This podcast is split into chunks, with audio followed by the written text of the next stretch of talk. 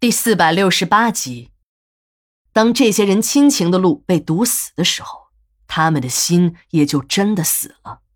即使是活在这个世界上，也已经成了一具行尸走肉。这也是他们拒绝治疗、自暴自弃的原因之一。当然，那只是一个方面而已。最重要的是，即使是开放地域限制，就算是本市的户口，他们也同样的拿不到药。这东山村是义云村。是文明村，怎么会有这种丢人的病呢？只要你说你是东山村的，没有哪个部门敢给你拿药的。这也就是义园村早已经变成了艾滋村多年，却也没有一个确诊病例的原因了。以前曾经有过疑似病例，但这些人都是在东山村的积极配合之下被和谐掉了。秀秀最不愿意提起自己的病了，她不怕死，甚至于她巴不得自己早点死。像自己这样的人，活在这个世界上已经没有任何的意义了。社会上都是异样的目光，正经人都巴不得离他们远远的，就连那些更为下贱的畜生们，也是在玩完了他们之后再骂上几声，似乎他们刚从这些婊子身上下来，变成了道德高尚的人。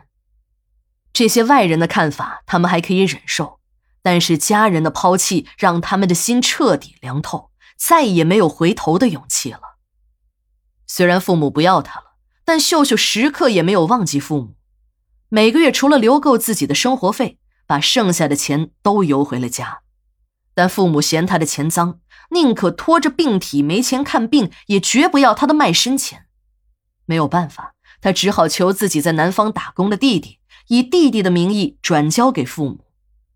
姐妹们都说了，秀秀为了赚钱，连命都不要了，连那种包场子的生意。都敢接。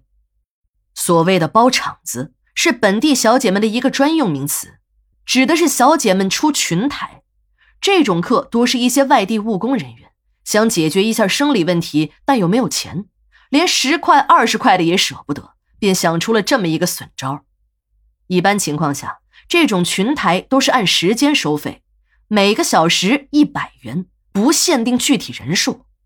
这样的生意看起来很有赚头。一个小时就是一百块，可在这一个小时里，十几个、二十几个男人一起排着队来，基本上是没有任何休息时间的，一个接着一个。如果时间有剩余，那些人也不会浪费的。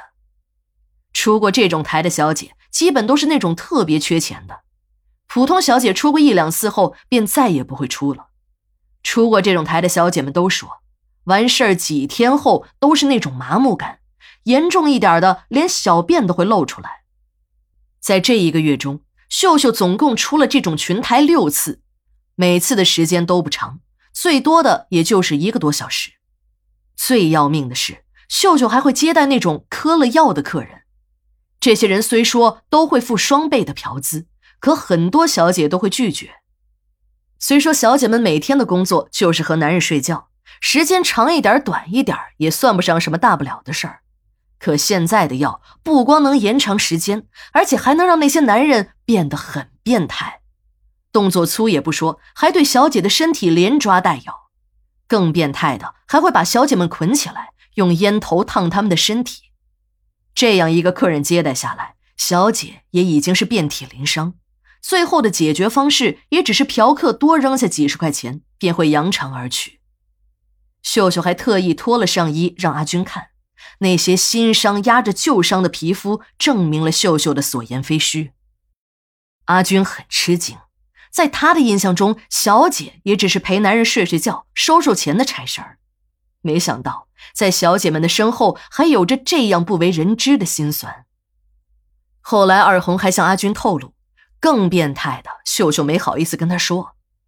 有一次，一个西装革履的男人来找秀秀出台。